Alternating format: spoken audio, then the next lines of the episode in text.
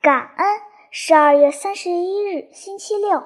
我敢肯定，你的同学斯达尔迪是绝对不会抱怨他的老师的。老师的心情很不好，真没有耐心。你常常不满的这样说。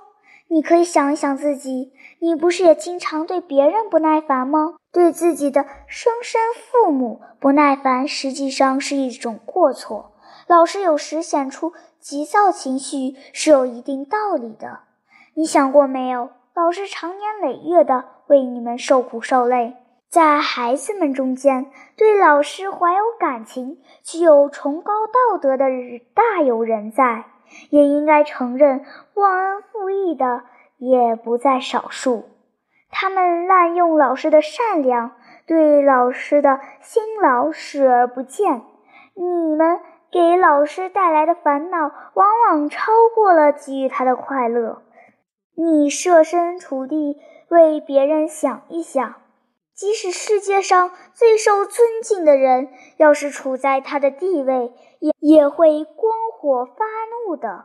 你应该知道，老师带病坚持给孩子们上课是常有的事，因为他的病还没有严重到足以免除他应尽义务的地步。很清楚，只是在这种忍痛的情况下，老师才显出烦躁不安的。你们中间有些孩子对身体欠佳的老师不管不顾，而且滥用他的慈爱。老师想起这些孩子的所作所为，是多么伤心难过啊！恩利科，我的孩子，你要尊敬和爱戴你的老师。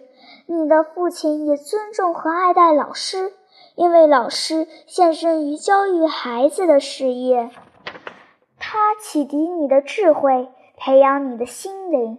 将来你长大成人，我和他都已不在这个世界上的时候，他的形象和我的形象一样，将永远留在你的脑海中。那时，当你回想起他那……温文尔雅的善良面孔，却带着痛苦和劳累的神情，你就会为自己现在对老师的漠不关心而备受内心的折磨。即使过了三十年，当你想到今天不但没有爱老师，反而对他蛮横无理时，你一定会感到莫大的痛苦。请你好好爱你的老师吧。因为他是这个拥有五万名小学老师的大家庭中的一员，他们遍布意大利全国各地，是跟你一起正在成长的数百万儿童的智慧之父。像他们这样的劳动者应该得到普遍的承认，他们为我们的祖国培养了一代又一代的优秀公民。却只得到少得可怜的报酬。如果你只爱我，只爱你的父母，而不爱为你勤勤恳恳、兢兢业业工作的老师，特别是教过你的老师，我是很不高兴的。你要像爱你的叔叔伯伯那样爱你的老师。